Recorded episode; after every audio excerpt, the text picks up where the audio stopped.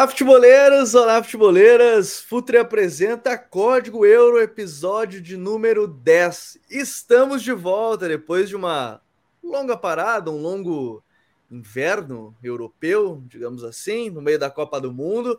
Estamos de volta com o Código Euro e hoje, para falar um pouquinho mais, onde é que a gente parou na temporada? Afinal de contas, o último episódio do Código Euro, episódio 9, a gente estava falando sobre o destino do Cristiano Ronaldo Muita coisa aconteceu desde então. Manchester United chegou a brigar pela liderança da Premier League, hoje está entre os quatro primeiros, quase foi líder, né? No grande jogo contra o Arsenal, que a gente vai discutir aqui. Já teve o primeiro título do Xavi no Barcelona, Supercopa da Espanha, com o Barcelona aí agora também na semifinal da Copa do Rei. Hoje a gente está gravando logo depois da classificação do clube, depois da vitória sobre a Real Sociedad. Na Itália, o Napoli segue muito bem, obrigado. Na Inglaterra, além do United, o Arsenal está caminhando para conquistar a Premier League, hein? Não quero zicar aqui, vou até bater na madeira, porque não quero zicar os queridos do Arteta, mas 50 pontos já, uma das principais campanhas de maior pontuação da história da Premier League nos últimos anos, então bem interessante para a gente seguir falando também sobre isso. E na Alemanha, olha, tem bastante coisa legal para falar na Alemanha. O Bayern é líder, ok, mas tem algumas coisas importantes. A principal delas é a lesão do Neuer, que fez com que o Bayern contratasse o Matthias Sammer, né, goleiro do Borussia Mönchengladbach, vai para sua grande oportunidade. Inclusive na Alemanha se fala que há dúvidas quanto ao futuro da carreira do Manuel Neuer, a gente vai falar sobre isso aqui no Código Euro, além de outros detalhes mais. O Hackpo que foi para o Liverpool, né? Então, tem um monte de coisa que aconteceu no futebol mundial, nas principais ligas da Europa. Aqui do meu lado hoje, Vinícius Dutra, Dali Vini, muita coisa, demorou para a gente voltar, mas que bom, vamos falar de futebol europeu, muita coisa aconteceu e a temporada tá pegando fogo. Fala, Gabriel, estamos aí, estamos de volta é, para essa temporada que volta né, na, no futebol europeu. Muita coisa para poder falar. É, o Arsenal é, afirmando né, novamente o seu bom momento, sua grande temporada que vai fazendo. É, na Alemanha, o Bayern de Munique não voltou tão bem, né, empatou duas vezes, demonstrou até inclusive uma certa falta de ritmo de jogo, até porque os alemães voltaram pouco depois do, das demais ligas, né? Por conta do, da pausa de inverno foram da Alemanha. a última liga, né? Eles foram a última liga a voltar. Todo mundo estava ansioso, a última, inclusive. Isso, última liga a voltar. É... E na Espanha, Barcelona bem também, confirmando né, a boa temporada que vem fazendo. Bem em todas as frentes, né? Tanto na La Liga quanto na Supercopa, que conquistou contra o Real. E na Copa do Rei, né? Que é um time que nos últimos anos tem dominado né, a competição. E então tem muita coisa para a gente poder falar, muita, muitos assuntos, muitas surpresas também estão surgindo nessa temporada, como o próprio Newcastle, né? Fazendo uma temporada bem interessante na Premier League. É, então é bom a gente ir situando todo mundo que tá de volta, que é o Código Euro, que sai sempre quinta-feira. A gente tem um encontro marcado com vocês no Spotify, SoundCloud, demais agregadores de áudio, toda quinta-feira, então a gente tem esse encontrinho marcado aí para falar sobre que acontece nas principais ligas da Europa. E na Ligue 1, né, que sempre bom ressaltar, aí o PSG é líder, 47 pontos, nos últimos três jogos só uma vitória, perdeu para o Lens, né, que é o vice-líder com 44 pontos, mas isso a gente vai falar também ao longo do episódio, porque a gente tem que começar falando sobre a Premier League, Vini, porque é, para além da surpresa, como você citou do Newcastle, a gente fala da me melhora do Manchester United, a gente tem que falar de Liverpool e Chelsea, né, que estão perigando não classificar para nenhuma das competições europeias. É, o Liverpool é o nono, o Chelsea é o décimo. Temos que começar falando do Arsenal. Mikel Arteta, é, 50 pontos, 16 vitórias em 19 jogos. Tem um jogo a menos que o Manchester City, né, que é o segundo colocado com 45. Então a distância que é de 5 pode aumentar para 8. É uma temporada que é a grande consolidação do, do trabalho do, do Arteta, do trabalho do Gaspar também, em meio a tantas contratações, desde que ele assumiu aí o, a, a diretoria técnica do clube, mas talvez o, o, o, grande momento, é claro que ainda não enfrentou o City, né? Tem dois jogos contra o City ainda para fazer, Vini, mas talvez uma coisa que represente muito o momento do, do Arsenal seja até essa própria vitória contra o United, que talvez em alguns anos e até no auge do, do, dos duelos Wenger e, e, Alex Ferguson acabava sendo uma pedra no sapato do Arsenal, né, o Manchester United. É, o Ferguson chegou a fazer aquela goleada de 6 a 2 com 7 a 2 com Ashley Young e, e Valência nas pontas, time que era praticamente meio-campistas. É um Arsenal que venceu no finalzinho do jogo, um Arsenal que não desistiu em nenhum momento, um Arsenal que sem o Jesus tem o Nketiah e muito bem de novo, como foi na temporada passada, mas é um Arsenal que talvez essa vitória ela mostre muito o que é a consolidação desse trabalho do Arsenal, não só dentro de campo, né? A mentalidade desses jogadores dentro dele e fora também, né, Vini? Exatamente. Eu acho que o Arsenal ele, ele, já, ele já vem para esse retorno da temporada é, tendo que responder um dos grandes desafios da temporada, porque da, desafios né, desse bom momento, porque é, a, a, a, temporada do Gabriel Jesus ela meio que explicava também o bom momento do Arsenal, né? Porque ele, ele foi um salto é, no ataque para a equipe do Arsenal, é, considerando que o Nketiah na temporada passada foi bem importante na arrancada final, né, sendo o titular do time, né, na ausência ali do, do Aubameyang e do Alexandre Nakazete. É, o Nketiah, apesar de ser muito jovem, estava até numa, num momento de renovação, é, ou não com o Arsenal, no fim ele renovou e ficou. É, e ele terminou muito bem a temporada, fez inclusive aquele, aquela baita partida é, em Stamford Bridge, né, na, na, uhum. naquela grande vitória que o Arsenal teve. E, e bom, por, pelo que o Arsenal. É, pelo que ele fez na temporada pelo Arsenal, aquilo ali já credenciava a ele a ser, como, a ser um titular. Só que o Arsenal também encontrou uma boa alternativa no Gabriel Jesus e ele fez uma grande temporada, né? Nesse início de temporada, sendo muito decisivo e tal. E aí ficaria a dúvida de como que o Arsenal iria, é, iria desempenhar sem ele, né? Sem um, um grande destaque no ataque, né? E, e, o Arsenal conseguiu ter uma boa resposta, né? É, não coincidiu também com a outra lesão importante do time, que foi a do Zinchenko, né? Que também teve um período de lesionado ali, um pouco, um pouco antes da pausa. É, mas o Arsenal conseguiu responder bem essas ausências, né? O que está demonstrando como esse time é, é um time para a gente levar a sério em questão de título, né? Porque muitas vezes a gente vê um time pequeno, por exemplo, né, o União Berlim na Alemanha, a gente sabe que não vai durar muito tempo. A gente falou aqui até isso, né? Eu lembro que a gente comentou, ó, tá na liderança, mas não sabe por é, quanto tempo. Não sabe que é, que é uma coisa natural de, é, de, de início de competição, muitas vezes. Por exemplo, agora a gente tem aqui no Brasil os estaduais, né? Então é muito comum a gente ver os times grandes não ganhando, né? No, no início. Então é, é natural. É, então, assim, com o tempo, é, é, natural que o grande ultrapasse e aí as coisas é, retornem ao normal. Então, o Arsenal, ele tá demonstrando ser de fato um time de verdade, assim, um time que, que assim, realmente não, te, não jogou duas vezes com o City e provavelmente se perder as duas vezes vai perder a liderança, mas é um time que está demonstrando uma regularidade que nem de perto tinha nos últimos anos e, e perder a vaga é, que teve tão assegurada na Champions League, eu acho que foi um ensinamento para esse time que hoje é muito regular, sabe? Hoje muito regular, é um, é um time que tem uns pilares muito bem definidos. É, o Ben White como lateral direito, é, sendo né, inicialmente improvisado, mas também foi importante porque o Tomiasso, apesar de ser um bom jogador na lateral direita na temporada passada, era um cara que também tinha muito problema de lesão. Já o Ben White é um cara que consegue jogar muitas vezes seguido, seguidamente. É, Hoje o Odegar com o Saka tem sido uma, uma grande relação em termos de criação de jogadas. Ah, uma das grandes duplas da temporada, né, Vini? Uma das dois. grandes duplas, né? Porque são dois jogadores muito criativos. É, a presença do Odegar hoje entre linha, o Odegar também é o capitão do time, apesar de ser muito jovem ainda, ainda jovem. E o Saka, apesar de ser muito jovem, também é tido como o principal jogador do ataque, como o cara, o principal desequilibrador. E ele tem desempenhado muito bem nos clássicos, né? Principalmente nesse do retorno da, da pausa, como contra o Tottenham, contra o United. Então, o Arsenal, apesar de ter um time jovem, está conseguindo responder bem. É claro, não jogou ainda bem, não jogou ainda contra o City, mas de qualquer forma, eu acho que a temporada é uma temporada de um time que está brigando sim pelo título.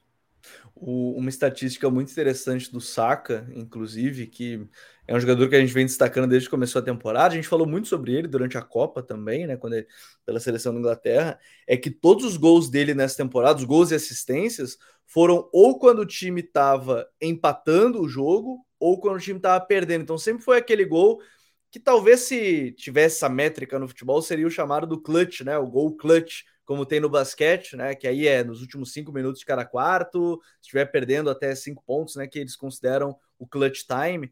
Mas é, me chama muita atenção porque o Saka ele assumiu muita responsabilidade. É, eu acho que o Saka tem mais do que a questão técnica, tem muito a questão de se reconhecer como um gunner, né? Ele é um cara que ele representa muito o torcedor do Arsenal, né? Isso dá para ver até na própria série no or Nothing, então isso é muito legal de ver dentro de campo, Odegar e o Zinchenko, acho legal a gente frisar, né, Vini? Talvez quando a gente fizer um balanço da temporada, ele talvez seja a principal uma das principais contratações da Europa na temporada, porque mesmo que ele não seja uma posição que a gente vai falar, esse não é uma posição determinante, ele é um atacante que vai fazer 30 gols, é um meia que vai te dar 30, 20 assistências, ele foi um lateral que te garantiu muito equilíbrio e praticamente uma peça-chave do sistema desse Arsenal, né? É, uma peça-chave muito importante na saída de bola. É, os movimentos dele também é, em ataque posicional são bem interessantes, porque ele meio que se torna um meio campista, né? E aí o, o Chaka é o cara que tem essa presença um pouco mais entre linhas na, na esquerda, enquanto que do outro lado, na direita, né? Também na meia direita, o Odegar é outro cara que fica entre linhas, e, o, e, no, e bem abertos os dois extremos, Gabriel Martinelli na esquerda e o Saka na, na direita. Então, o Zinchenko ele traz de fato essa, esse equilíbrio no meio, porque ele, como, como esse meio-campista na hora do ataque, ele também é, mais, é um, é um, é um meio-campista associativo a mais que o Arsenal ganha, né? Sendo que já tem ali o Tomás Partey, é, que é um cara que também foi uma grande contratação do Arsenal lá atrás e que tem jogado, conseguindo jogar mais, né? Regularmente também. O cara que também perdeu tempo com lesão. Então ele acaba a, o Arsenal acaba tendo uma dupla de meio-campistas muito dominante, assim, sabe? Uhum. E a partida que ele fez com contra o, o Tottenham, né? Aquele primeiro tempo que o Arsenal fez, é, demonstra muito isso, sabe? Muita continuidade ofensiva que o Arsenal teve a partir da, da pressão pós-perda é, e, muita, e muita fluidez na circulação, com a bola passando muito ali pelo, pelo Zinchenko também. É, então, bom, é, é, é, legal. A gente vai fazer um episódio falando sobre as principais contratações, mas a do Zinchenko certamente vai entrar nesse top 10 como jogador-chave de, um, de uma equipe, como foi jogador bem, bem sistema, aí como, como o Vini falou. Ainda na Inglaterra, é, a gente também pode falar até. A gente comentou isso, se eu não me engano, Vini, foi durante o jogo contra o Tottenham. A gente comentou entre a gente mesmo vendo a partida a questão do time do City ter se tornado um pouco é, previsível demais até com a presença do Haaland. E mesmo que assim, se a gente pegar os últimos anos, o time do City a gente tem uma noção da estrutura. Bola pelo lado, ponta buscar vestir um contra um, movimento dos meias, De Bruyne, ok. Mas a minha impressão é que com o Haaland talvez ficou ainda mais previsível é, mas aí o Guardiola vai lá e dá uma entrevista dizendo que a maioria dos jogadores está desmotivado, que estão acomodados, que é, foram muito muitos títulos em sequência e ele não está conseguindo. E aí tem os dois lados, né? Jogador, que a gente pode falar que o jogador está acomodado, e o treinador que não está conseguindo mais tirar desse elenco essa parte de motivação. Mas o City, essa temporada, talvez seja uma temporada meio de transição, mesmo que enfim, pode chegar a ganhar ainda a Premier League, pode ganhar a Champions com o Haaland fazendo seus gols, porque a, a, a Champions não te. É, você não precisa ter as melhores atuações do mundo, basta realmente você aí conseguir ser consistente um outro jogo e, e aí ganhar. Mas é um time que está menos consistente no sentido de vitórias que na temporada passada, e, e esse início de, de retorno talvez mostre um pouquinho isso.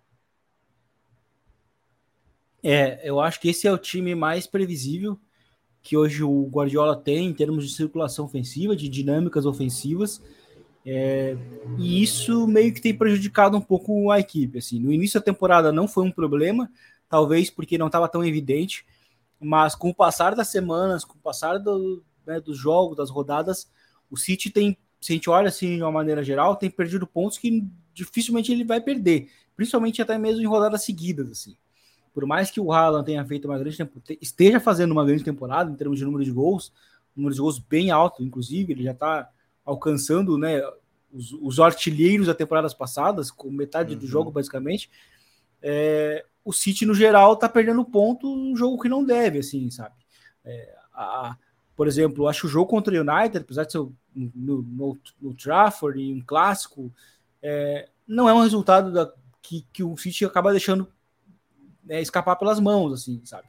Então, é nos pequenos detalhes que a gente começa a, a ver certo, né, um certo perigo, porque algo que eu não comentei na questão do Arsenal é que, assim, é, às vezes é muito comum a gente ver um time que a gente não esperava na liderança, mas quando vê, tá passando tempo, tá passando o time, o time, o time não sai da liderança, e o Arsenal tá sendo esse time, porque assim, a gente tá chegando em fevereiro, e o Arsenal segue na liderança. Então, assim, daqui a pouco, é, daqui a, pouco a gente está em fevereiro, março, o Arsenal segue na liderança, e assim, quando vê, tá em maio, e aí é tarde demais. E aí, nesse meio tempo, é, meio, de, meio que a única competição que vai sobrar para o City é a Champions League. E aí é, o Guardiola League já é uma... entregou, né? O Guardiola já jogou a toalha da Premier League, né? Ele falou que o Arsenal é. estava muito longe é. deles. E aí, se sobra a Champions, assim, nem todo time é o Real Madrid que muitas vezes se dá o luxo de, esquecer a La Liga e jogar só a, a, a, Champions e acabar ganhando. Então, assim, é muito perigoso esse caminho que o, que o City está tomando, porque, assim, se perde a, a Champions também, a gente sabe qual o, o tipo de reação que ele vai sofrer. Né? O Guardiola não ganha sem os Messi, sem os. Né, sem os sem, é sempre a mesma coisa que se fala. Então, é, acho que é, acho que o grande desafio para o Guardiola é, é, rever de fato a questão da motivação. E isso me chama, é, me, é, me chama atenção, porque assim, não é um cenário que ele não esteve acostumado, porque assim, ele, ele, ele esteve no Bayern por um bom tempo, num período em que o Bayern é completamente dominante, e o Bayern dele não, em, em, em território nacional nunca demonstrou é, essa falta de, de, de, de motivação. E é, isso é um pouco curioso, porque é, naturalmente a Premier League ela é mais equilibrada, né? Pelo menos entre os times de cima, né? Tem, tem equipes é, maiores dentro da, dentro da competição capazes de semanalmente desafiar mais o City. É, e eles demontarem esse, esse, esse, esse, tipo de motivação, acho que demonstra até um pouco de. Em termos de. Assim, demonstra uma falha até de, de mentalidade, assim, sabe? Porque no Bayern a gente não vê esse tipo de coisa. Sim. E o Bayern tá 10 anos ganhando a Bundesliga. Então, é um pouco preocupante. Acho que é um desafio para o Guardiola é, recuperar essa motivação e talvez apresentar é, ferramentas novas em termos táticos para o City. Ou então o, os maldosos irão dizer que é basicamente vender os jogadores que estão não estão motivados e trazer novos, porque até alguns jornais da Inglaterra dizem que entre eles estão o Bernardo Silva, mas o Bernardo Silva quer sair há duas, três temporadas já. A gente ouve isso. O Gundogan que está encerrando seu contrato agora. Alguns jornalistas da Espanha cravam que ele fez um pré-contrato com o Barcelona já, mas aí alguns outros locais dizem que o City ainda vai tentar renovar. Então seriam esses dois é, principalmente, que são dois caras da rotação mais seguida assim do time. Tô curioso para ver esses próximo, próximos passos aí do time. E ainda em Manchester, a gente tem que falar do United, né? A série do Cristiano Ronaldo, é... após o último jogo dele contra o Tottenham, né? Que ele não entrou, que ela foi praticamente a, a, última aparição dele com a camisa do United, porque depois foi para a Copa, ele não foi relacionado para partidas seguintes. O United fez nove vitórias seguidas, aí agora teve o um empate, a derrota né, no, no jogo contra o Arsenal, mas é um outro time também, né? A gente está, logo antes de a gente começar a gravação, a gente estava falando sobre o Rashford, que tem feito mais uma temporada artilheira na carreira dele, e, e é muito interessante que acontece esse, esse entre períodos de, de termos de importância para o Rashford, né? O 19-20 dele, que ele participa de praticamente 40 gols a temporada, o 20-21 também vai é, nessa pegada aí de praticamente 35 gols que ele participa. Aí vem a chegada do Cristiano, e aí, obviamente, os holofotes vão para ele, né, em termos de construção do time. Obviamente, você, tanto que o Cristiano terminou como vice-artilheiro da, da Premier League, aí o Rashford faz oito gols cinco gols, na verdade, três assistências, e agora já está com 15 gols e mais aí 12 assistências, ou, mais próximo disso, já está numa temporada em que ele participou de muitos gols da, da, nessa Premier League. Talvez o Rashford seja um bom exemplo para a gente falar de como a temporada do United mudou de rota, né? Depois de tanto uma, uma colisão ali da entrevista do, do Cristiano lá, em, lá na Inglaterra, é, de entrevistas do Ten Hag dizendo que queria ficar com ele, mas informações dizendo que queriam que vendesse ele. ficou um, aquele famoso climão. Nessa temporada, só para corrigir, o Rashford está com 18 gols e 6 assistências, já participando de 24 gols na, na, na temporada, com 29 partidas só, então praticamente uma participação por jogo aí em gols. Mas é um outro United, né, Vini? É, é um outro United. E, e assim, eu até fui muito crítico assim ao Solskjaer e a, e a passagem dele assim no final, mas é, o assim o United antes da chegada do retorno né, do, do, Cristiano Ronaldo, querendo ou não no ataque, em termos de dinâmica ofensiva, ele estava chegando numa crescente, né? E aí dá para até incluir aí o Marcial, que também estava é, voltando a encontrar ali um certo caminho, né, no dentro do clube. É, o Bruno Fernandes, né, obviamente que foi uma contratação meio inesperada, que deu muito certo no clube.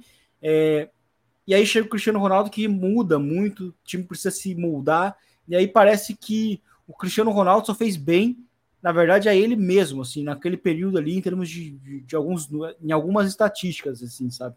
E aí, quando ele fazia alguns gols que eram decisivos, no fim, eles não mudavam muito o rumo do United.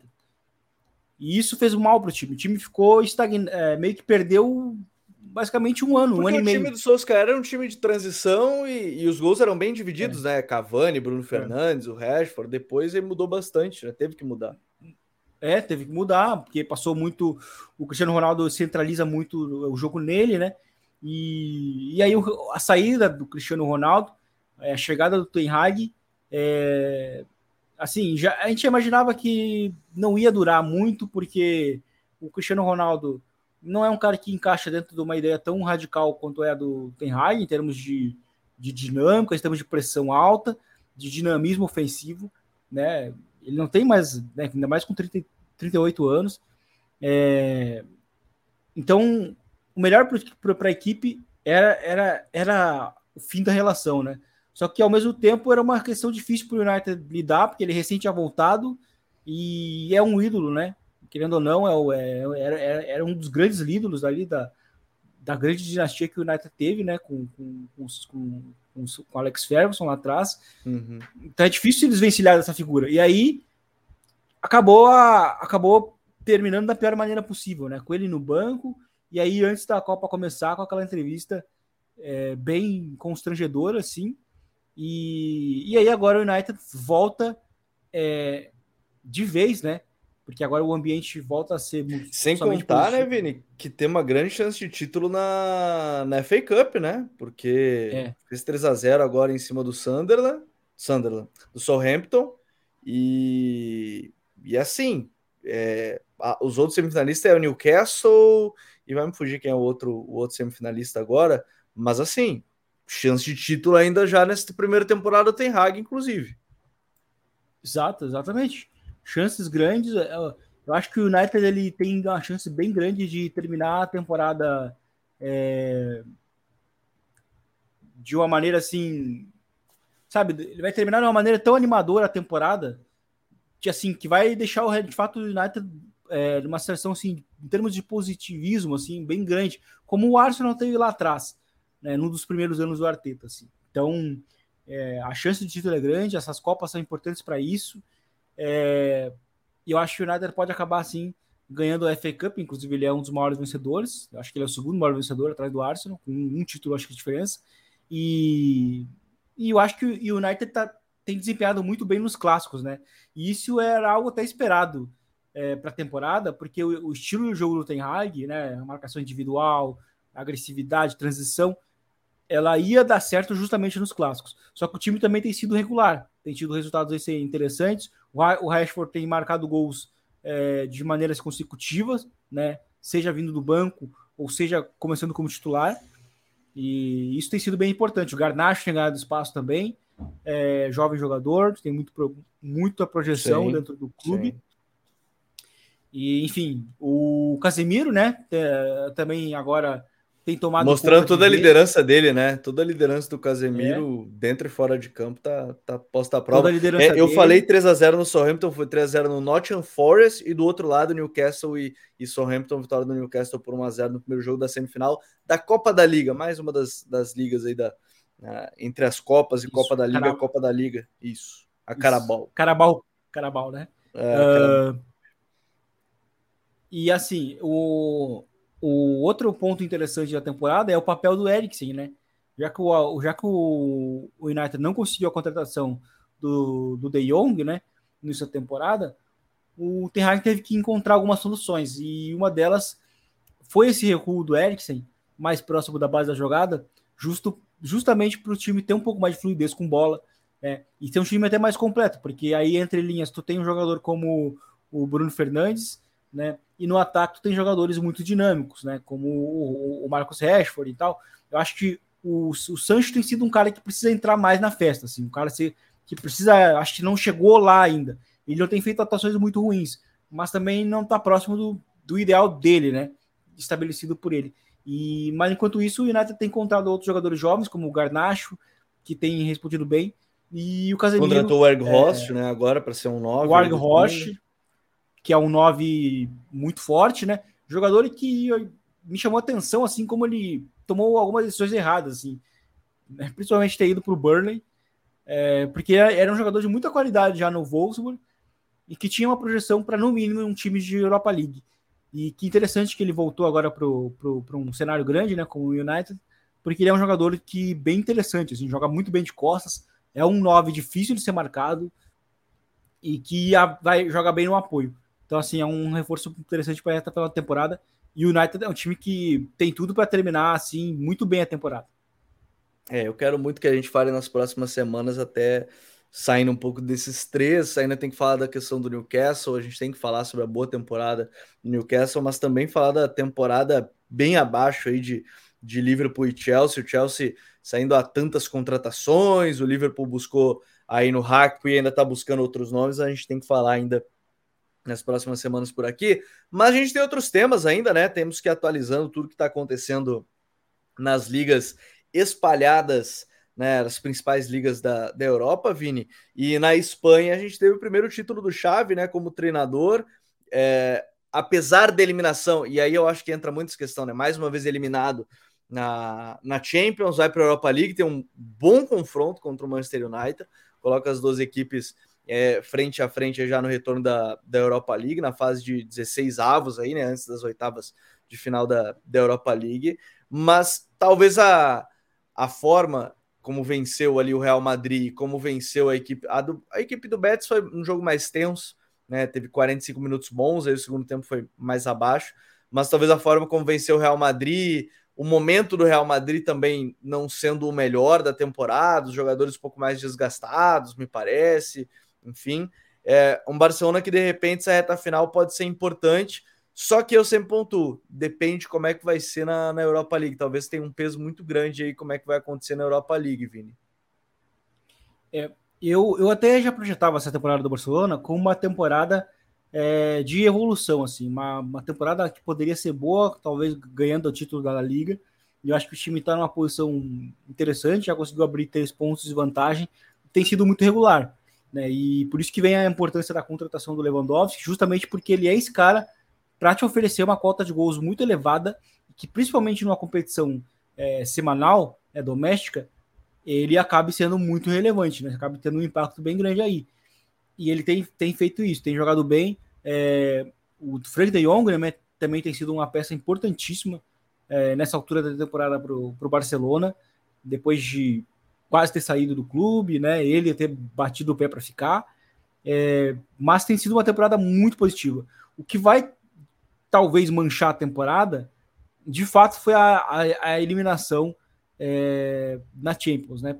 Principalmente num grupo que era acessível contra um adversário que é a Inter, perdendo, né? Num jogo decisivo, que também não vem fazendo uma grande temporada, né? E que estava então, naquele momento bem pior até do que tá, tá talvez hoje, né?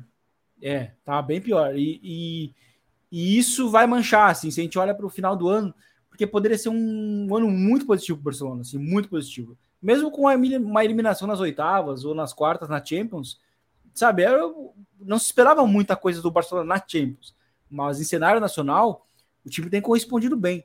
Jogou muito bem a Supercopa contra o Real, jogou né, muito bem mesmo, foi completamente dominante no jogo. E tem a vantagem que agora vai jogar o segundo turno é, da La Liga no Camp Nou. Né? E, e, e numa crescente na temporada, né? Então, enquanto que o Real Madrid está mal, é, muitas indefinições no Real, alguns jogadores estão jogando mal.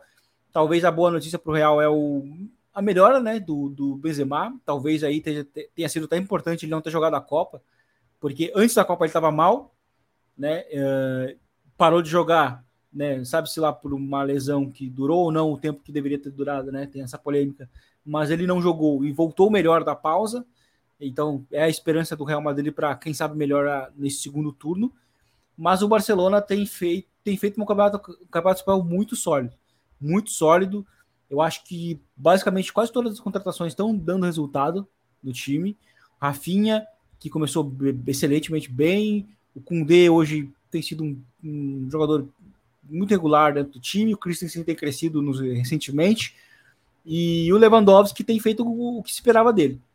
Então o Xavi tem feito uma temporada muito boa, é, que eu acho que só vai ficar marcada mesmo pela eliminação na Champions. É, o único talvez que não, não correspondeu dos reforços de cara tenha sido o, o Kissier. Na Espanha e na Itália falam de, de negociá-lo com a própria Inter, que a Inter até faria uma negociação envolvendo o Brozovic, que eu acho particularmente muito difícil. O Brozovic, titular absoluto da Inter, não, não faria muito sentido, mas falaram dessa especulação, não, não, não seguiu a, adiante. O Barcelona buscando aí um, um, um jogador para o lugar do, do Busquets aí na próxima temporada, mas é, mais do que os reforços que tem jogado bem, é, eu acho que vale frisar também a, o bom, a boa segunda parte de temporada do, do Frank de Jong. Voltou muito bem da Copa. Né? Claro que nesse momento, até num outro lugar, tem sido bem interessante que o Xavi já tinha feito isso, mas está fazendo mais vezes agora, que é colocar os quatro meio-campistas, né? O Gavi como um falso ponta, e aí você soma é, Busquets, Frank, Gavi e Pedri, né, num quadrado, e, e aí libera o, o, o Balde, o Balde, né, pelo lado esquerdo, que tem sido também uma grata surpresa agora de afirmação dele, pelo lado direito o Dembélé, e aí o Lewandowski, tem sido bem interessante essa estrutura para juntar esses quatro meio-campistas mesmo, de, de, dominar mais a posse. Não está conseguindo manter o ritmo ao longo de todo o jogo, mas ainda eu acho que é, são coisas a, a obviamente, evoluir ao longo desse trabalho aí com com o Chave agora nesse, nesse processo, porque tem que aproveitar. No final das contas, né, Vini, o grande, grande ponto para um, um Barcelona que está se reestruturando é aproveitar esse momento titubeante do Real.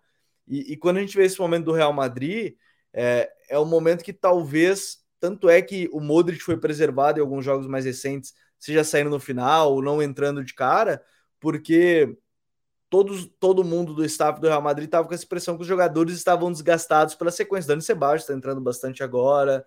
Né? Ele disse que tem três meses para provar que ele tem que ficar no Real Madrid.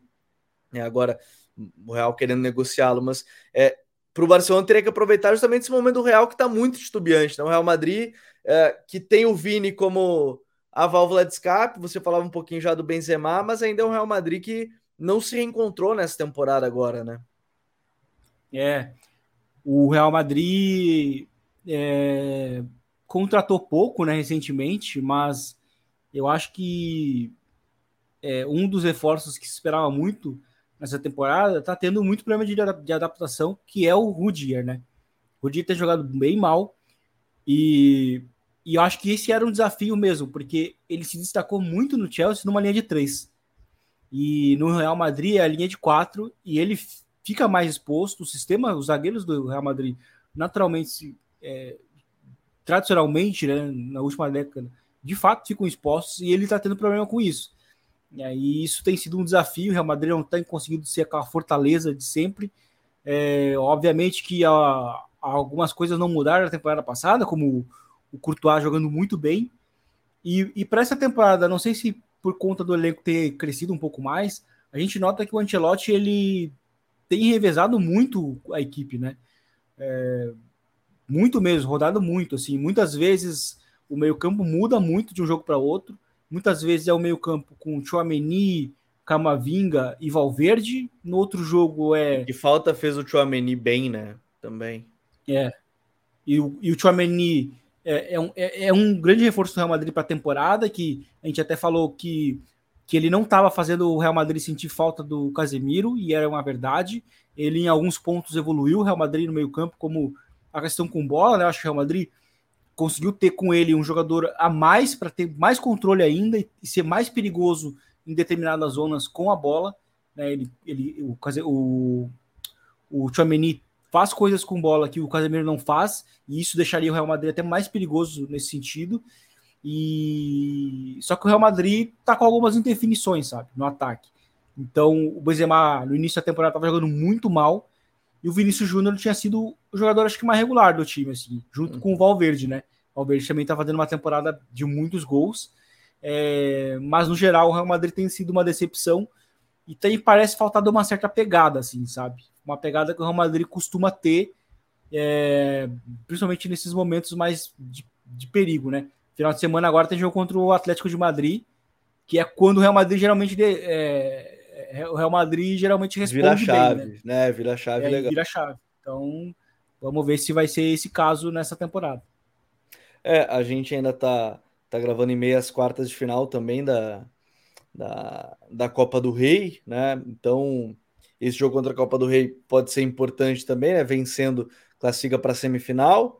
É, a gente já tem classificado aí o Osasuna que eliminou a equipe do Sevilha na prorrogação por 2 a 1 Barcelona que venceu né, a, a equipe da Real Sociedad por 1 a 0 Aí nós teremos ainda nessa quinta-feira que você deve estar ouvindo esse podcast, Atlético Clube de Bilbao e Valência, Real Madrid e Atlético de Madrid podendo ter aí clássico, né? Barcelona e Real, ainda ter nessa fase de semifinal, sorteios, né? Dependendo se o Real Madrid passar ou não, a gente vai, vai acompanhando, mas também é, é de fato uma temporada de, de, de altos e baixos e, e, que de repente esse clássico pode ser uma, uma virada de chave.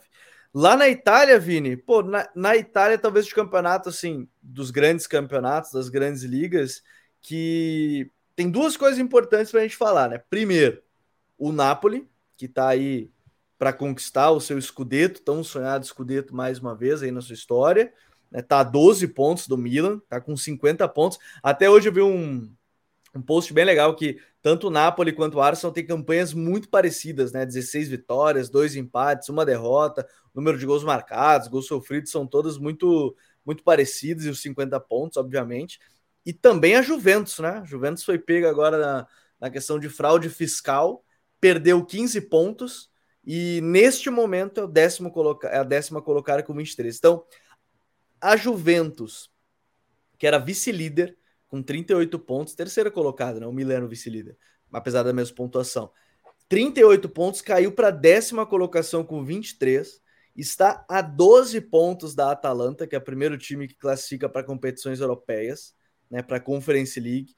E olha, a Juventus pode entrar em uma espiral bem complicada que a gente vai falar. Mas eu quero começar falando do Napoli, que talvez seja desse principais, das principais ligas aí que estavam numa disputa maior de título, mas que está um dos títulos mais encaminhados, né, Vini? Que mantendo o que, a, que o Napoli vem apresentando, a tendência é conquistar o Scudetto. É, o, o Napoli tem sido a grande história da temporada também, né? É uma grande surpresa, é um time que joga de uma maneira muito agradável, né? Você jogar, eu acho que o Spalletti faz um trabalho excelente, mais uma vez. O Kivara, né? Kivara Skelia sendo também um, um nome muito improvável, né? Que surgiu, apesar de ser um jogador de projeção, mas fez tá fazendo uma temporada de estrela, né? E é um time muito bem completo, é um time bem completinho também, né? Porque tem o, Onzi, o Ozirri no ataque também, que já era um jogador que na temporada passada estava é, despontando. E, enfim, é um time regular, é um time que tem jogado bem. E, enfim, e é um campeonato italiano que dos últimos anos tem sido marcado até mesmo pela regular, pelo, pelo equilíbrio na, é, assim, nivelado por cima, né? É, um, é, é, uma, é uma competição hoje que dá para ser encarada dessa maneira, nivelada por cima. Tem feito jogos muito bons. Eu acho que é o campeonato que tem sido bem interessante em termos táticos, assim, o mais interessante para, pelo menos, observar nesse sentido, sabe? Com equipes muito diversas. É, o Milan é, era, era, era uma equipe que é, tem vindo de uma reformulação longa, mas que com muita paciência, conseguiu ter o, o seu prêmio na temporada passada, quando foi campeão, né? E, e, a gente tem a Inter que realmente começou mal a temporada e, e, e, a gente até consegue ver isso a, através da tabela hoje, por isso que ela está tão mais próxima do, do Napoli. É, e a Atalanta é aquele time pequeno que está quase 5, 7 anos é, competindo, né? Então é hoje uma competição nivelada por cima. Então, assim, o Napoli não é um Leicester, sabe? Para quem não acompanha, não é como se foi um acidente, sabe? Um acidente onde todo mundo, como no caso, assim, não querendo tirar o mérito do Leicester, né? Mas naquela temporada foi acontecer um alinhamento de planetas, onde todo mundo estava mal. É que é muito difícil. Naquele caso, menos o Leicester. Ganhar dependia de muita é. coisa, né? Exatamente. É. E, e, aí foi um desses casos é esse, né? Todo mundo estar mal. E, e como o foi Napoli, o caso? porque o Napoli bateu na trave em alguns momentos nos últimos anos, assim, nos na última momentos, década bateu na trave em vários momentos. O, o Napoli deu azar de, de ter competido muitas vezes com aquela, com aquela Juventus do, do, do Alegre, né? Que, que era muito regular. Então, é, o Napoli deu azar. E aí agora, curioso, né, como o futebol funciona, que agora num outro ciclo, com um elenco até bem diferente, depois de ter perdido o Colebali por um bom tempo, mas buscado boas alternativas no, no mercado, né, como o Kim Min Jae, é, o Napoli vem encontrando um, seu melhor futebol. Assim. Para mim, é o melhor time hoje de, de, de se assistir jogando, é o Napoli, e é um time que tem jogadores assim, lado B, bem interessantes. Kim Min Jae, Kivara, enfim. O, o Napoli talvez seja o time que o scout mais adora, né? Porque são é. vários jogadores que é. Quando você vê, não, não vem de grandes equipes nem nada. É tudo prospecção, prospecção é. e mais prospecção, do 11 titular praticamente, né? Então, é, uhum. talvez isso torne tão legal de ver o Napoli, né, que aproveitou, aí agora entrar na parte de aproveitar, obviamente não no sentido de só estar na liderança por isso, mas agora no momento de maior incerteza do Milan na temporada, né, Vini? É quando tá aproveitando, né? Porque o Milan tá talvez é, e quando a gente olha em termos de resultados, né, em termos de resultado em si, você tem, obviamente, a derrota né, de hoje contra a Lazio, aí sim, né, tomou uma, uma grande porrada da Lazio hoje, 4 a 0 mas quando, aí tomou um 3 a 0 na Supercopa Italiana, e aí nos últimos cinco jogos você tem, além dessas duas goleadas sofridas, o empate com o Leite, a derrota para o Torino e o empate com a Roma, onde estava ganhando por 2 a 0 tomou um 2 a 2 e, a, e, e para o Napoli pouco importa, né? Aproveitou muito bem esse momento. Talvez o pior desde que o Pioli é, assumiu a equipe do Milan, pior momento milanista né, na temporada. É, é o pior. É, o time vive uma, uma, uma, instabilidade defensiva bem grande, sendo que a defesa era um pilar né, do time é, e o time não está bem. O time do Milan perdendo pontos, vem de goleadas. A goleada, a goleada que sofreu contra, contra Lazio Outro time que tá fazendo uma grande temporada, né? Com o Sarri, grande time também de assistir jogar. É... Foi eliminado, né? Da, da, da Europa League pelo, pelo Feyenoord, mas tem feito uma grande temporada. E, e assim, o, o Milan também demonstrou uma grande capacidade de gerar jogo, né? Sendo que é, é um time que costumava ter boas respostas em campo e contra contra Lazio e contra contra Roma o time foi é, foi foi bem mal e voltou mal da pausa, né? Então, com isso, o time vê hoje o Napoli, o Napoli escapando e, e tem, a, e tem a, a má notícia de ter que jogar em Nápoles, né? No retorno, num jogo decisivo contra eles. Então, vai ser bem complicado. E, e, sobre a Juventus, né, que a gente acabou não falando, o que eu ia falar é que assim, o, o, o grande balde de geografia da Juventus para essa temporada foi que essa, essa perda de pontos aconteceu no melhor momento para a Juventus, né? Porque a Juventus começou Sim. mal a temporada, começou muito mal, obviamente com muita lesão no, na, na, na, equipe, muitas lesões. E quando vinha recuperando esses jogadores e vinha recuperando bons resultados, tem essa notícia. E, e, a, e, a, e a segunda má notícia é, é o que eu falei em relação ao, ao campeonato hoje está nivelado por cima, né? Então são equipes muito boas brigando por poucas posições é, lá, lá, lá, na ponta. E com isso vai, é, fica muito difícil imaginar que a Juventus vá conseguir buscar 12 pontos. Basicamente ela vai ter que ganhar quase praticamente todos os jogos, né? Ao final da temporada. Sim. Então é um desafio bem grande pelo, pelo Alegre. Até porque, até para se entender, né? É claro que aí a gente sugere, principalmente ler nossos amigos do Cautiopédia, Léo Bertozzi, o Caio Bittencourt, que são caras que trazem tanta informação quanto o futebol italiano, mas resumidamente, a Juventus ela foi punida por fraude contábil, né, dos seus últimos anos e perdeu esses 15 pontos. Entre elas, acho que é até bom de, de colocar, um bom exemplo foi a negociação Arthur e Pjanic entre Barcelona e, e, e Juventus, que a Juventus colocou um valor X apenas até uma data e colocava dentro do outro, do, a partir do outro do outro rendimento na temporada seguinte o valor entrando. Então, acho que resumidamente é isso. O que aconteceu não foram só os 15 pontos, tá? É, o Fábio Paratici, né, que é o atual diretor do Tottenham, ele está suspenso do futebol por dois anos e meio. Além dele, o Agnelli, o Arriva Bene, o Cherubini e o Nedved também foram punidos, com penas diferentes em termos de estar fora do futebol. O Nedved, se não me engano, é de seis meses, por exemplo. Mas até do, do Paradisi, né, que hoje é diretor do Tottenham, a CBS Sports disse que não é válida na Inglaterra a punição e ele vai poder exercer o seu trabalho. Eu estou curioso para ver, confesso que não vi mais nenhum, nenhum desenrolar. Mas, é, e não conseguindo essas competições europeias, é, talvez a gente vá ver a mesma situação que foi é, no período quando e, e, a situação um pouco diferente, na verdade, do período quando a Juventus foi rebaixada, do, do, do Calciopoli, porque naquela época não era questão, dinheiro não faltou depois foi rebaixado, né? Agora sim, agora é uma questão financeira, você perdeu pontos e se não for para a competição europeia, a tendência de desmanche dos principais nomes é bem maior do que foi, até porque não aconteceu naquele período que a Juventus foi rebaixada, porque os caras ficaram, né? Buffon, Ibra, é, esses caras todos ficaram no time porque tinha dinheiro para pagar. Agora talvez de uma lógica bem diferente, né? A Juventus precisaria muito, pelo menos, classificar para uma competição europeia, nem que seja a Europa League, né, por questão financeira. É, é, esse é um grande desafio, porque assim, muitos jogadores chegaram meio que agora na Juventus, né? Tipo Vlahovic, Di Maria, são jogadores que não são baratos, sabe? Então seria um baque bem grande para a Juventus mesmo.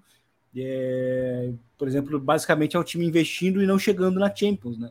Seria basicamente isso que está acontecendo. Então, é um baque grande. Acho difícil a Juventus alcançar a, a posição de Champions, muito difícil. Justamente é, porque. Champions eu já acho bem mais difícil também. Hoje, até a, a distância de Champions, daqui a pouco eu trago até a distância, mas se é, é 12 só para uma Conference League, né, Vini? É. E, e, por isso que eu acho muito difícil, porque os, os times da hoje os melhores times italianos, né, os grandes principais, são 5, 6, 7, 8 ali, são times que jogam bem. Isso a gente imaginar que a Fiorentina, que é um time chato, que tá lá pela décima, décima primeira décima posição. Segunda, décimo segundo. Décimo segundo hoje, né? Também é um time chato, sabe? Assim, é uma competição, assim, a, a, a hoje a, o Cautio se tornou uma competição que, por exemplo, até pouco tempo atrás a gente falava que era, que era a La Liga, né? De ter times muito fortes, mesmo que não estivessem ali nas primeiras dez posições. Então, isso é um desafio bem grande para Alegre poder encontrar uma maneira de, de chegar lá. Eu acho que a Juventus, é, sim, sabe, uma das poucas alternativas é, sabe, ganhar todos os jogos mesmo, porque é, ela não tá na Europa League, né?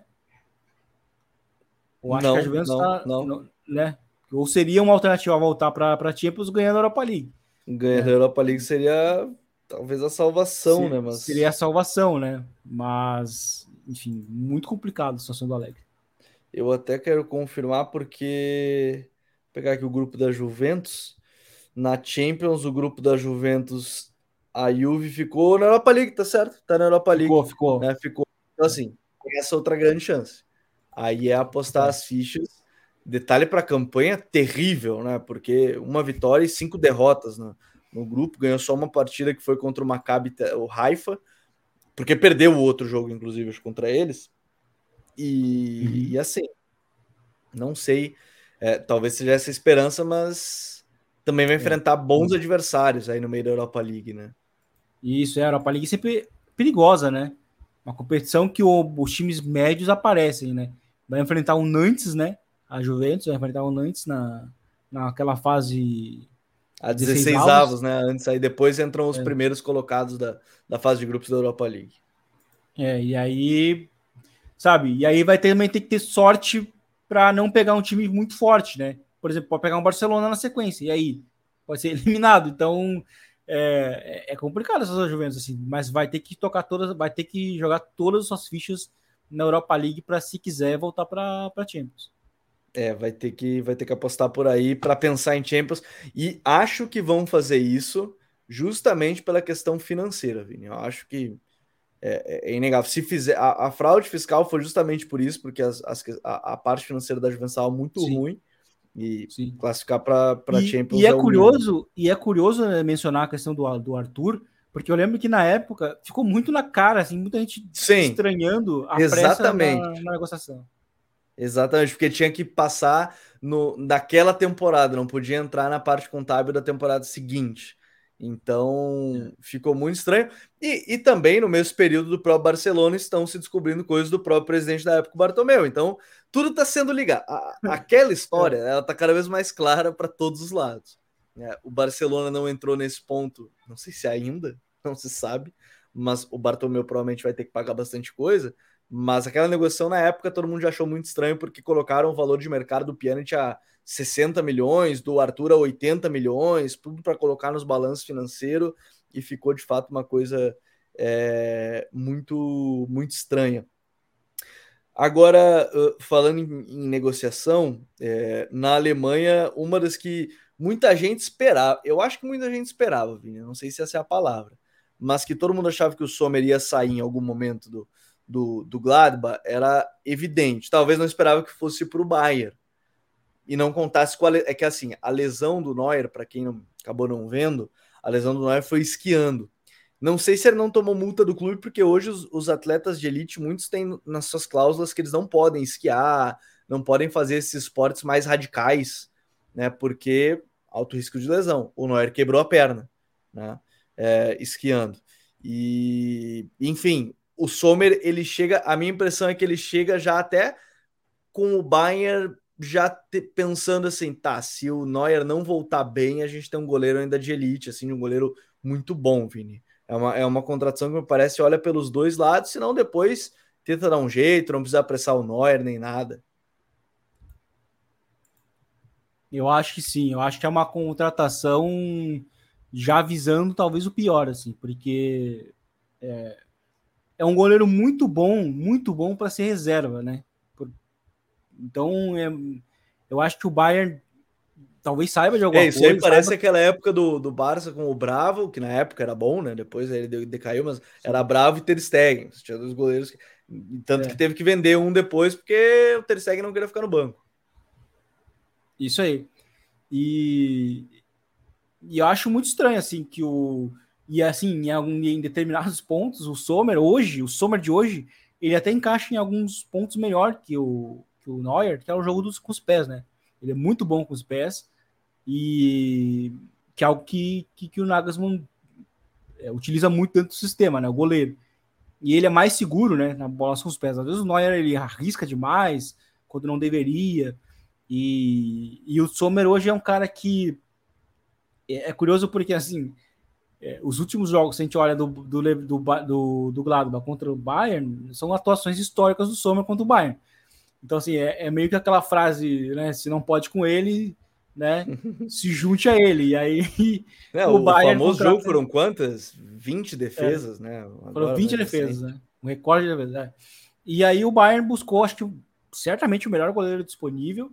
Até porque o Nubel também era uma situação complicada, né? ele estava num empréstimo, tá, está num empréstimo é, para o Mônaco, e aí tinha toda uma questão de ele não querer voltar do empréstimo.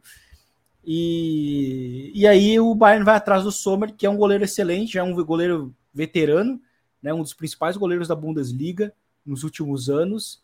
E mas eu acho que talvez tenha alguma coisa por trás aí, já, já imaginando que, que o Neuer não consiga voltar, ou que a lesão vai tirar ele por mais tempo do que eles imaginam que que poderia inicialmente, sabe? Porque é, o Bayern. Isso é um ponto é. importante, né? Porque a gente não sabe, é uma lesão. É, na, ele quebrou a perna, né? Tipo, é, é uma lesão também. grave, assim, é uma fratura exposta, não, não foi uma lesão simples.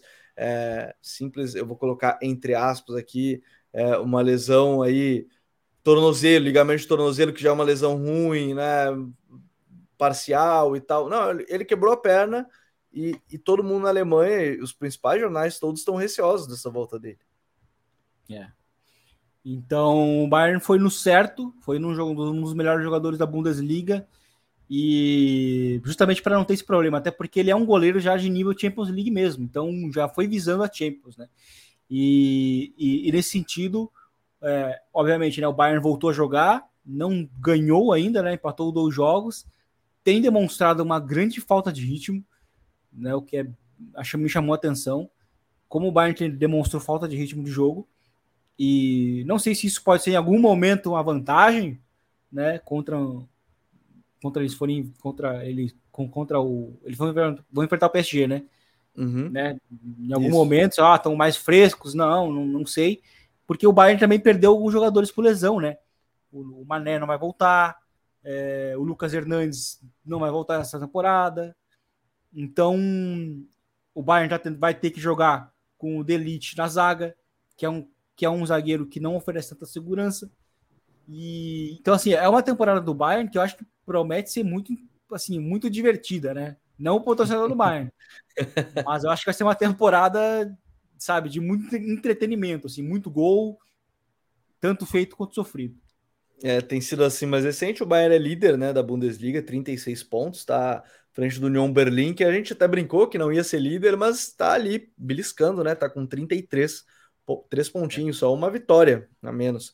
E basicamente porque tem aí, os dois têm 10 vitórias, só que o Bayern tem seis empates contra três empates. O União Berlim tem quatro derrotas e uma derrota só tem o Bayern de Munique.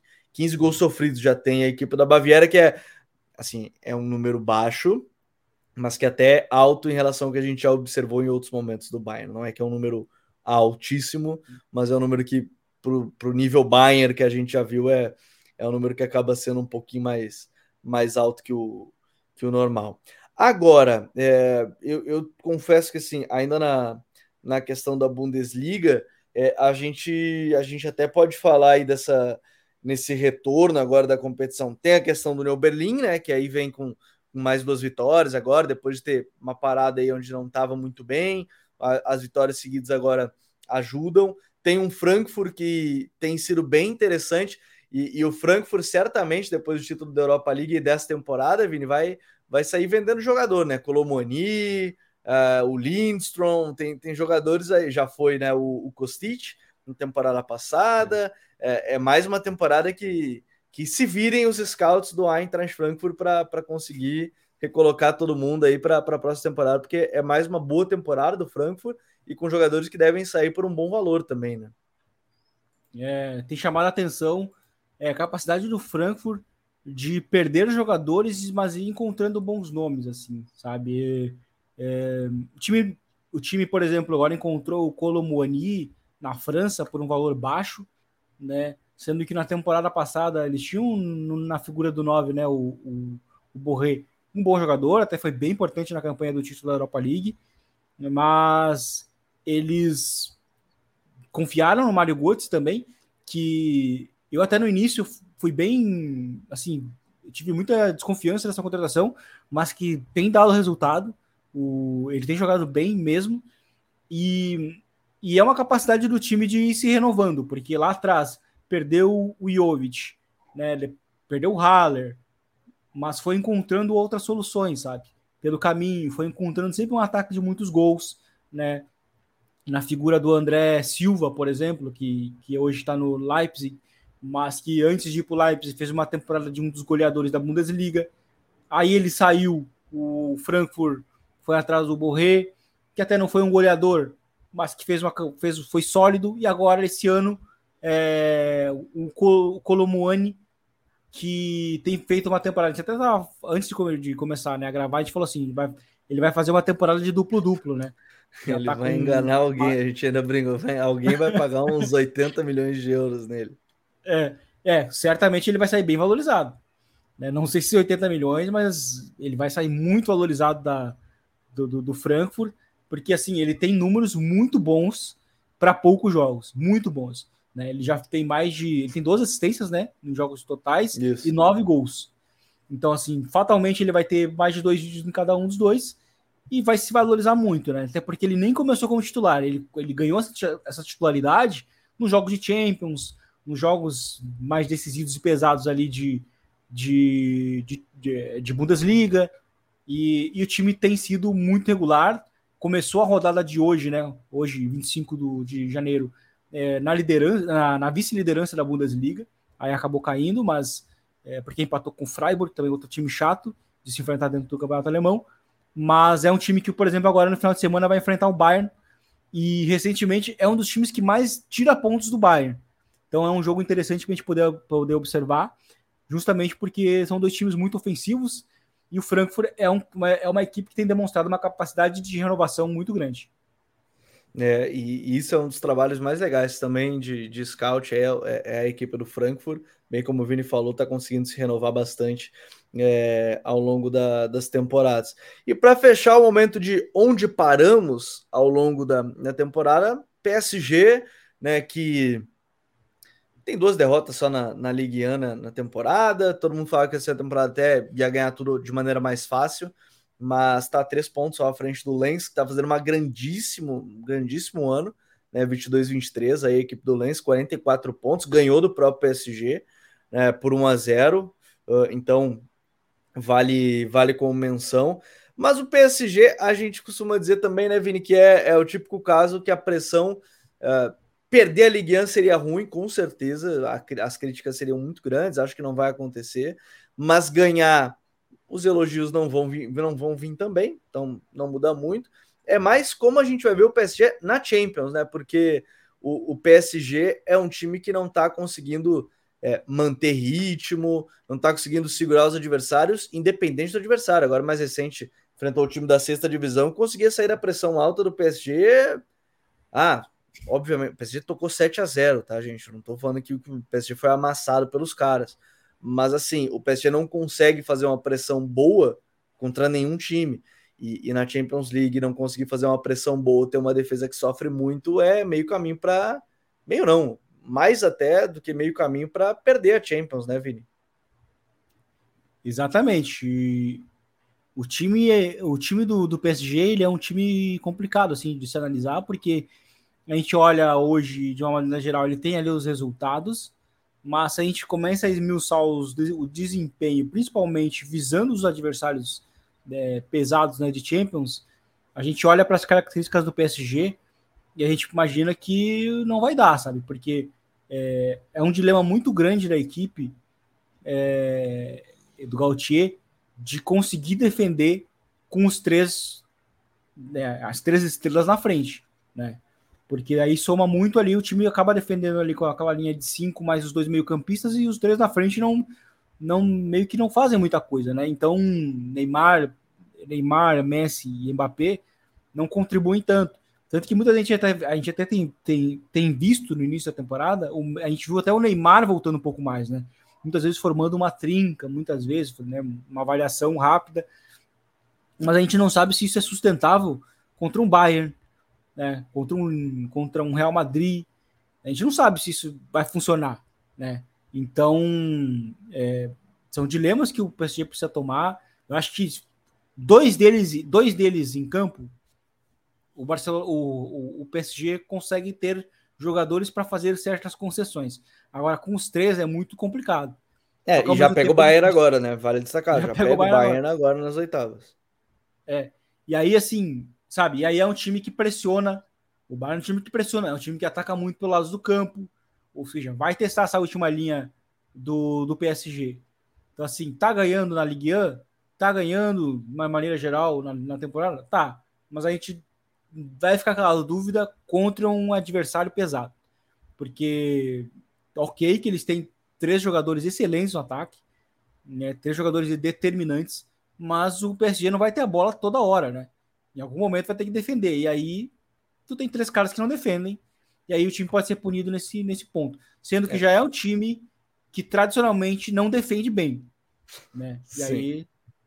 É, foi o caso dos próprios jogos contra o Real Madrid, né? Que foi muito dominante na França, mas depois, quando foi para um jogo de maior trocação, o trio não, não, não conseguiu. A ver agora para esse duelo maior, aí como será a, a equipe do PSG que gera essa curiosidade. Fevereiro começam os jogos de oitavas de final da, da Liga dos Campeões. Passamos a régua nos principais temas, hein, Vini? É, agora sim a gente volta de fato com a temporada aqui no Código Euro. Sempre digo que toda quinta-feira a gente vai ter esse encontro marcado aqui no Spotify, SoundCloud, mas pelo menos para a gente situar de tudo que está acontecendo, algumas coisas já mais atuais, outras contextualizando a temporada, mas muito bom aí para a gente falar e voltar a falar de futebol europeu, Vini. É um prazer mesmo, Gabi, foi um prazer estar aqui, falar de muito futebol, falar das principais ligas né, do futebol europeu, é, falar de grandes histórias, né, como o Arsenal, que está sendo uma grande história, o Napoli, e, e aí pegando até um gancho de uma, uma um campeonato menor, uh, na, no campeonato holandês a gente tem o Feyenoord, né, liderando a, a, a Eredivisie, com o Arne Slot, que eu acho que já era um treinador que tinha um potencial bem grande para aparecer em uma grande equipe, é, depois do grande trabalho que ele fez no AZ, que não foi campeão nacional porque o campeonato, né, o campeonato holandês foi paralisado e cancelado, né, por conta da Covid naquele ano, mas era, mas naquele momento o AZ era o líder da competição e tinha vencido o Ajax é, em Amsterdã no jogo decisivo. E, e, e, talvez ele pode ganhar agora a Eredivisie jogando no Feyenoord, né? E que pode ser uma, uma certa justiça poética, digamos assim. É, e tem sido um, um time menor que tem sido uma surpresa, porque a temporada passada foi finalista da Conference, esse ano é, jogando bem também na, na, na, Europa League, eliminando é, a Lazio é, e jogando bem também. Então acho que é um time para a gente ficar de olho. Obviamente não, não tem uma expressão muito grande para fazer um barulho novamente no, no cenário europeu, mas é uma, uma grande história para a gente ver nesses campeonatos domésticos. A curiosidade é que, é que hoje o vice-líder da, do, da Eredivisie é o AZ, esse time do Arne Slot, que hoje está treinando o Final. É, estão falando até na demissão do, do, do Alfred Schroeder na equipe do Ajax e que o Ajax iria por um treinador estrangeiro. Lá também estão nessa aí, tá? Lá que também querem os treinadores estrangeiros, aí o Ajax está buscando algum outro nome, o que me geraria curiosidade. Quem é que casaria nessa ideia do Ajax, o modelo de jogo do Ajax, uma coisa tão tão específica. Mas fiquem de olho na, na Eredivisie. Boa dica aí do Vini para a gente acompanhar também ao longo da, da temporada. A gente volta na próxima quinta. Encontrei um marcado aqui no SoundCloud, Spotify, agregadores. Não esquece de compartilhar com os amigos, dizer o que achou, o que está achando dessa temporada da Europa. Grande abraço para todo mundo e até a próxima. Valeu, tchau!